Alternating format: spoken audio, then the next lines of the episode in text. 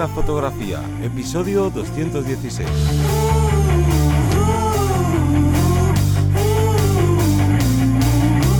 Bienvenido, bienvenida al podcast que te enseña a vivir tu pasión, es decir, vivir de la fotografía, donde semana tras semana te enseñamos todo lo que necesitas saber sobre el mundo de la fotografía como negocio, aparte de marketing, de posicionamiento online, bueno, un largo etcétera.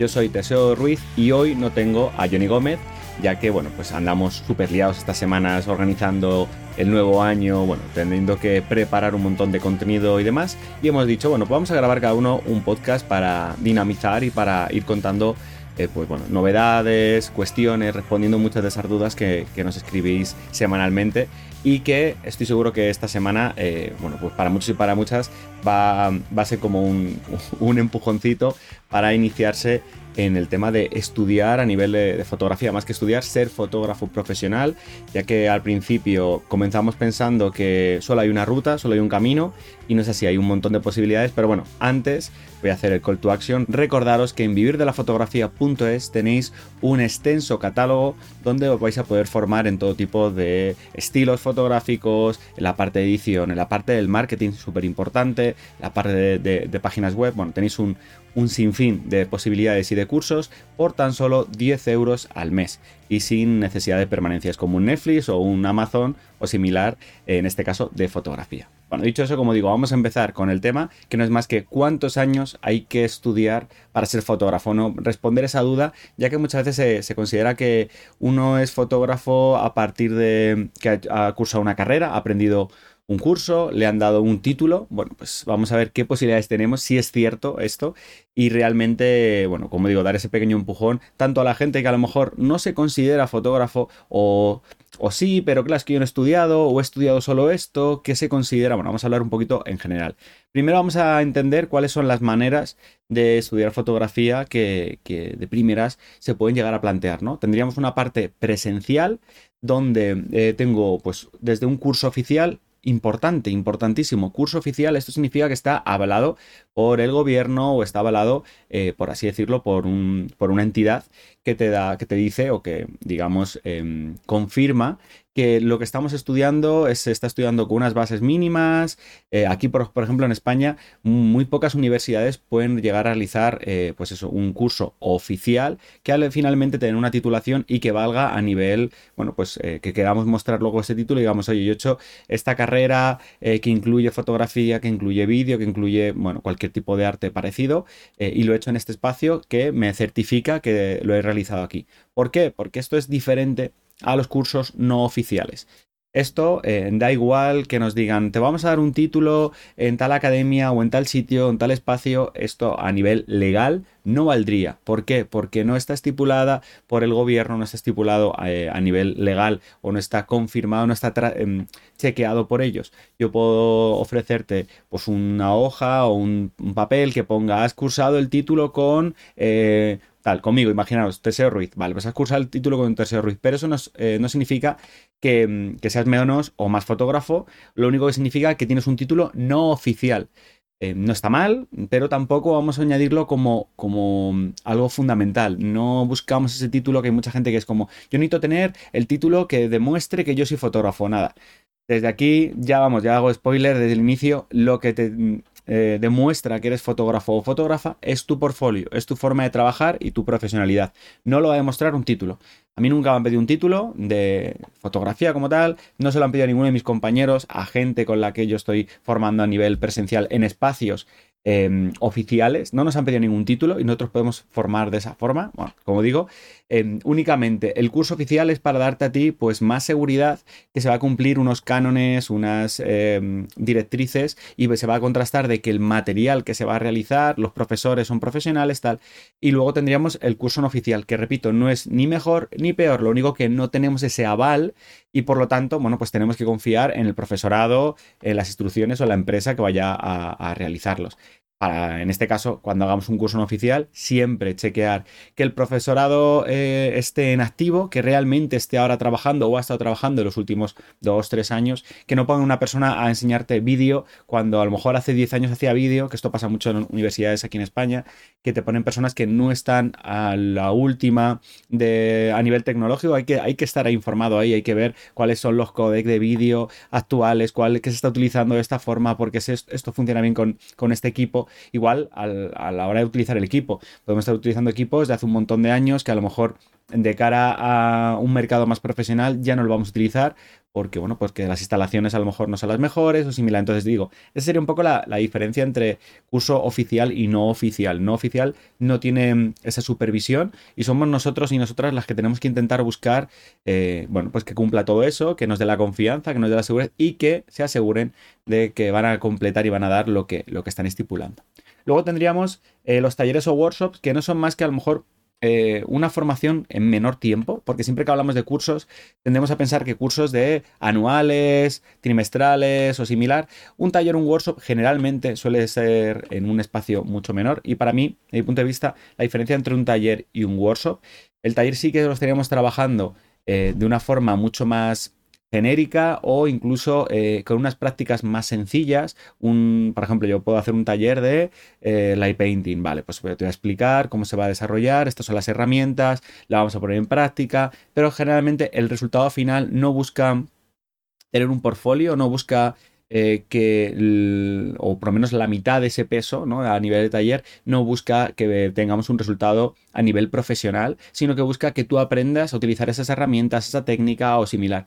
Y por el espacio, por el tiempo, por los modelos que tengamos o lo que sea, no abarca esa parte respecto a un workshop, que un workshop eh, sería esa adaptación en la que te doy esa parte formativa. También es cierto que generalmente para los workshops, generalmente eh, ya requiere una, mm, un nivel de base, cosa que en un taller siempre se da ese esa pequeña iniciación para la gente que se esté reenganchando, que no tenga esa base fuerte. Eh, por ejemplo, en workshop de fotografía de estudio ya entendemos que nos tenemos que manejar con, con el estudio, con los flashes, tenemos que manejarnos un, un poco más respecto al taller también porque, repito, suele ser menos tiempo.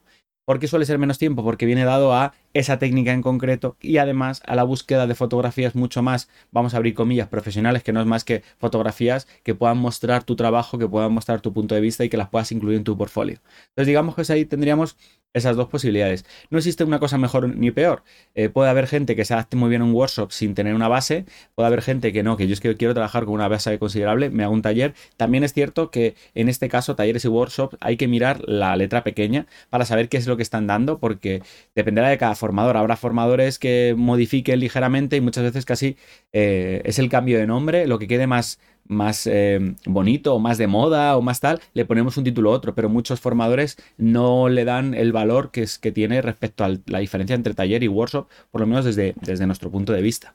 Y luego, por último, en la, parte presencial tendríamos el one-to-one, -one, que desde mi punto de vista es la herramienta más directa, más rápida y que yo más he, cursado en estos, en estos años. ¿Por qué? Pues porque mm, me elimino el hecho de estar perdiendo el tiempo en elementos, tanto en tiempo, en cosas que a lo mejor ya sé, entonces me están enseñando, por ejemplo, de un, curso oficial que son ocho meses, bueno, pues a lo mejor dos meses yo estoy dando algo que ya, ya sé.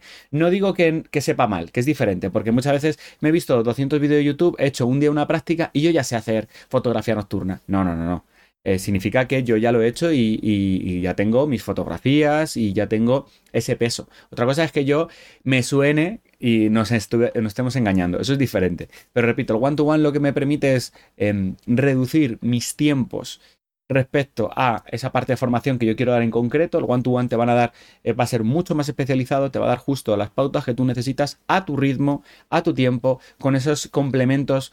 Puede ser que en un one-to-one necesites eh, una, adaptación, pues porque eh, resulta que con mi cámara yo pensaba que está haciendo esto bien, pero luego esto no. Bueno, pues resulta, vamos a ver tu cámara, cómo se puede hacer un one-to-one, por ejemplo, en nuestra academia. Al fin y al cabo, no es más que adaptarnos a tu cliente. ¿Qué, es lo que estás buscando? Mira, estoy buscando este tipo de cliente o estoy, me gustaría hacer este tipo de fotografía, vale, vamos a ver qué clientes hay, cuál es, eh, cuál es tu competencia, cuáles son las diferentes pautas que a lo mejor tú mismo no te hayas preguntado. Y repito, en un curso o en un taller, al ser más abierto para más gente, hay más variantes, pero a la vez hay menos tiempo para ti. Por lo tanto, un one-to-one es mucho más adelantado y como digo, eh, para mí ha sido de las formaciones que más he cursado. También es cierto, es de lo más caro, porque al final es un trato personal, uno a uno, eh, donde el otro profesional te va a dar tus, tus clases, tus cursos, entonces es complicado. Bueno, hay, también puede haber one-to-one un poquito más abiertos, ¿no? Pero eso ya estaríamos eh, fuera de casi de la palabra one-to-one, ¿no? Habéis visto algún one-to-one de dos, tres personas, pero al fin y al cabo no es más que, como digo, adaptarse a... El profesional se adapta a ti y te busca y más que eh, busca tus puntos débiles, tus puntos fuertes, sino que estás aprendiendo su técnica con tu propia experiencia, con tu propia situación. Entonces, bueno, pues es un poquito más caro, como digo, generalmente, que el resto de, cursos y aquí dependerá de tu tiempo, de tu, tus inquietudes. Hay gente que dice, bueno, a mí me dámelo más despacito, poco a poco, no quiero estar todos los días con foto, no quiero estar, quiero, pues mira, mi hora y media a la semana. Bueno, pues me voy a un curso, me voy a un taller, a lo mejor eh, trimestral, que puede funcionar así. No, no, yo soy de los que digo, esta semana tengo que hacer esto, esto y esto, porque quiero avanzar y quiero avanzar porque no tengo tiempo, porque no dispongo de, pero sí dispongo del dinero. Bueno, pues puedo entrar con el one to one. Vale, eso serían, digamos, las cuatro piezas, por así decirlo, em, presenciales. Luego tendríamos unas piezas, una formación online que, bueno, estoy seguro que tú habrás cursado más de uno, como son los cursos sueltos. ¿Cuántas veces hemos visto curso de no sé qué a tantos euros? Cómpratelo y ya lo ves para toda la vida. Y ese curso lo hemos visto una vez y ya está, no lo hemos vuelto a ver. Suele, ser una tendencia, suelen ser cursos, bueno, pues que depende un poco también de los precios. Eh, hay muchas plataformas que ya son de, cursos individualizados que son muy solventes, que son relativamente económicos, pero también tendemos a, el problema de mi punto de vista de un curso suelto es que... Eh, da pie a, poner un parche. Al fin y al cabo, mm, un curso suelto Mm, es difícil abarcar todas las posibilidades. Si yo hago un curso de iluminación en concreto, vale, pues tengo un curso de iluminación, vale, pero es que resulta que mi iluminación, la que yo tengo en casa, es con luz continua. Y resulta que en el curso hemos visto iluminación, que sí, que la iluminación vale para todo, pero en mi caso, una iluminación continua a lo mejor viene dada de ciertas características un poquito diferentes. La iluminación que tengo yo no me permite poner eh, difusores, no me permite eh, suavizar con un softbox. Entonces, ya lo que estoy aprendiendo, no estoy aprendiéndolo exactamente para lo que yo necesito, o necesitaría una pequeña ampliación de esa adaptación a ese curso. Entonces, los cursos sueltos nos vienen bien, eh, como digo, para tapar pequeñas grietas a la hora de formarnos, tapar pequeñas partes que a lo mejor necesitemos como un refuerzo, viene bien, pero a niveles generales creo que si queremos eh, aprender algo de forma muy global, creo que al final eh, son de pequeños parches, creo que son piezas demasiado pequeñas. Entonces esto hay que tenerlo en cuenta. A mí, por ejemplo, los cursos sueltos me han servido para pues un curso de matte painting en, Photoshop para eh, aprender a dibujar con unos colores. Vale, pues yo como ya sé Photoshop, ya tengo un nivel X, vale, pues con eso ya lo puedo completar y me puedo, puedo aprender un poquito más respecto a Photoshop. Pero si yo no supiera el manejo de, pinceles, por ejemplo, Photoshop, estaría perdidísimo. Entonces necesitaría mi curso de pinceles, necesitaría un curso de, y aunque me lo explique en el vídeo, pero el vídeo me lo va a explicar generalmente de forma muy concreta y se va a quedar un poco, un poco corto. Entonces, bueno, habría que ver si nos interesa o no en este, en este aspecto. Dos, tendríamos las academias online. En este caso, incluimos la, a, la nuestra, que no es más que un, espacio donde podemos tener eh, ese desarrollo que decíamos de diferentes cursos para que sean más completistas. Por ejemplo, en nuestro caso, nuestra máxima es eh, que se adapten estos cursos a nuestra forma de entender nuestra fotografía profesional. Por ejemplo, yo quiero ser eh, fotógrafo de bodas. Vale, pues tienes tu curso de fotografía de bodas, pero es que antes tienes tu curso de fotografía de, iluminación, perdón, con flash de mano. Pero es que resulta, pero yo quiero, no quiero hacer bodas, quiero hacer prebodas y posbodas. O me falta reforzar eso porque la boda ya me manejo, pero luego en el estudio es que me veo perdidísimo. Vale, pues tienes tu curso de esquemas de iluminación con un punto, con dos puntos, con tres puntos, el de difusores, el vas ampliando una formación y se va adaptando un poco a esas necesidades. Digamos que es como si fuera un árbol que vas tirando de diferentes ramas y se van completando. Para esto sí que es necesario, desde mi punto de vista, que las academias online tengan muchos cursos, pero no que tengan muchos cursos muy cortitos, que precisamente se, suele tender a eso, no, son muchos cursos donde entendamos el concepto de forma global y si quiero dar otro paso más, vale, pues me voy a tener un curso, eh, como tenemos nosotros, de, mm, eh, mostrando las sesiones en estudio con em, un spot óptico o con un Fresnel o con una luz en concreto, vale, yo ya sé manejarme con softbox, y si quisiera aprender un poquito más, bueno, pues ahí tienes ese salto. ¿Qué pasa? Que es cierto que no todo el mundo llega a ese último paso. Estamos hablando de, si queremos formarnos cuando ya, ya tenemos una, base, pero es que si no tenemos base, Bueno, pues ahí a saber un sinfín de, posibilidades. El único pero de estas academias online, como la nuestra, que claro, que al final hay que echarle horas. Esto está claro, o sea, tienes esa formación, pero muchas veces eh, queremos verlo todo y vemos un capítulo de esto, un capítulo de otro, tal. Hay que ser un poco más, eh, tener cierta jerarquía, hay que ser un poco más em, comedidos con nosotros mismos y decir, venga, me voy a terminar este curso, cuando lo sepa, cuando he hecho las prácticas, pasa al siguiente, ¿vale? O sea, que digamos que está muy bien, pero también nos pueden eh, llenar la cabeza de pájaros decir, ah, es que quiero hacer todos los cursos. Espera, vamos a hacer uno, cuando lo sepas, cuando lo manejes, vamos a pasar al siguiente, o voy a tener varios, puedo tener varios abiertos, puedo estar en la parte de marketing mientras que estoy haciendo la edición, como, bueno, pero que son elementos, digamos, un poquito más diferentes. Y por último, a nivel online tenemos las consultorías o las mentorías, que no es más que ese one-to-one que hemos hablado antes, pero de forma online. Eh, aquí pasa que puede haber un montón de posibilidades. Incluso podemos hacer una mentoría, una consultoría únicamente para hablar de eh, iluminación en estudio. O sea, no requiere que estemos en el estudio. Sí que es cierto que si tuviéramos un espacio preparado sería más cómodo, pero al fin y al cabo esas consultorías o mentorías desde, desde el online al final son resolución de dudas que van a estar contigo durante mucho tiempo y que muchas veces se nos olvida, o sea, nos quedamos con el run run de, joder, ¿Y cómo habría sido esto? Porque lo hice y me salió mal. Tuve un día, un día que no me enfocaba la cámara absolutamente nada y tengo miedo de que me vuelva a pasar. Venga, vamos a hacer una consulta. Vamos a chequear en tu cámara qué es lo que estás haciendo bien. Vale, estás aplicando el tipo de enfoque, estás, eh, te estás fijando los puntos de enfoque, tienes en cuenta esto. Ah, vamos a ver, ¿qué objetivo tienes? A ver si tienes front focus, back, focus. O sea, quiere decir, si estamos enfocando hacia adelante, hacia detrás, a ver si mm, estás disparando con un diafragma 1.8 y la distancia, la profundidad de campo que tienes respecto a la distancia a la que estás del modelo es mucho menor. Entonces está costando un montón enfocar. Digamos que hay un montón de resoluciones de dudas. A partir de una pregunta, yo pregunto siete más. Y esto va a hacer que, el cliente vaya a crecer y vaya a decir, ostras, es que no me había planteado esto, anda y esto, y lo otro y tal, y se avance muchísimo más rápido. Por eso digo, las consultorías y las mentorías es ese one-to-one. Es cierto que es más caro, pero es que te ahorras un tiempo brutal. Y si podemos invertir en ello, también lo, lo recomendamos. Entonces, tenemos las partes Em, offline, vamos a decir, las partes, la formación física, la formación online.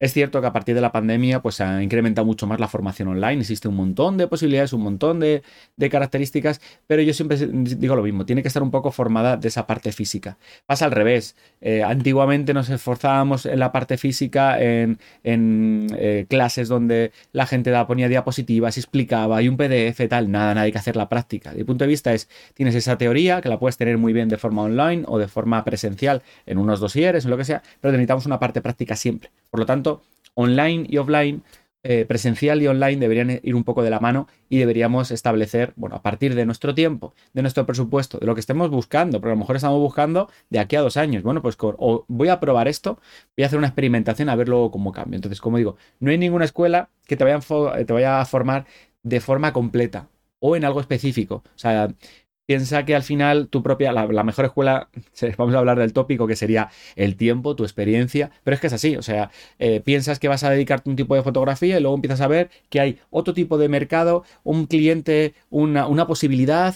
y empiezas a, cambiar, empiezas a probar otra y en ese cambio necesitas formarte de forma online, de forma presencial, voy a ir con este especialista que me ha dicho o he visto estas fotografías, voy a preguntar cómo las ha hecho y ahí sí hay que eh, pagarle esa clase, que me cuente cómo es, como veis va a haber un camino que va a continuar y en este camino vamos a ver una de las claves que al final es estudiar toda la vida. El que se quiera o la que se quiera dedicar a la fotografía eh, y más con el futuro de la silla así similar, tiene que estar estudiando todos los días. No hay que agobiarse, no hay que estar a la última, pero sí que es cierto que nos tenemos que adaptar al mercado, a la situación, al mundo, a nuestros clientes que van cambiando, que van pidiendo cosas diferentes. Y si no las van pidiendo, somos nosotros los que los tenemos que ofertar y dicen, onda, pues a lo mejor esto es lo que más me interesa, lo que más me gusta. Como veis, no hay una forma, o respondiendo un poco a la, pregunta inicial, ¿no? ¿Cuántos años hace falta para estudiar para ser fotógrafo? Bueno, realmente estudiamos desde el minuto uno y yo, por ejemplo, nunca paro de, aprender, siempre digo lo mismo, hay algún error de algún alumno que me di cuenta, anda, hay algún fallo en algún evento, joder, pues tenía que haberme fijado en esto. Todo esto eh, sigue haciendo que yo sea mejor fotógrafo incluso a la entrega de las fotos, la atención con los clientes, en la página web que he visto que ha funcionado esto y esto no ha funcionado, con ese chequeo de las estadísticas, ¿no? De quién ha entrado, quién ha entrado, cuánto tiempo ha estado. Todo esto puede abrumarnos, pero si lo vamos teniendo poco a poco y sobre todo lo vamos automatizando, creo que es ideal en este, como digo, en este camino. No vamos a parar de estudiar sin agobiarnos, sin ser estudio 16 horas al día. No, con unas poquitas que dediquemos al día, con esa práctica que dediquemos al día, ya tenemos lo suficiente como para seguir continuando y como digo, día a día irlo sumando. Y poco más, ya habéis visto, eh, este tema daría para mucho más tiempo estar hablando y estar especificando cada tipo de curso, cuál hemos hecho cada uno de nosotros. Eh, eh, por ejemplo, Johnny ha formado de una forma, yo me he formado de una forma a lo mejor un poquito más diferente. Bueno, pues todo esto lo cantaremos en próximos podcasts que estemos por aquí los dos, y creo que es también muy interesante compartir esas experiencias. Y poco más, nos vemos la próxima semana con más contenido a las 7 de la mañana. Un saludo y hasta luego.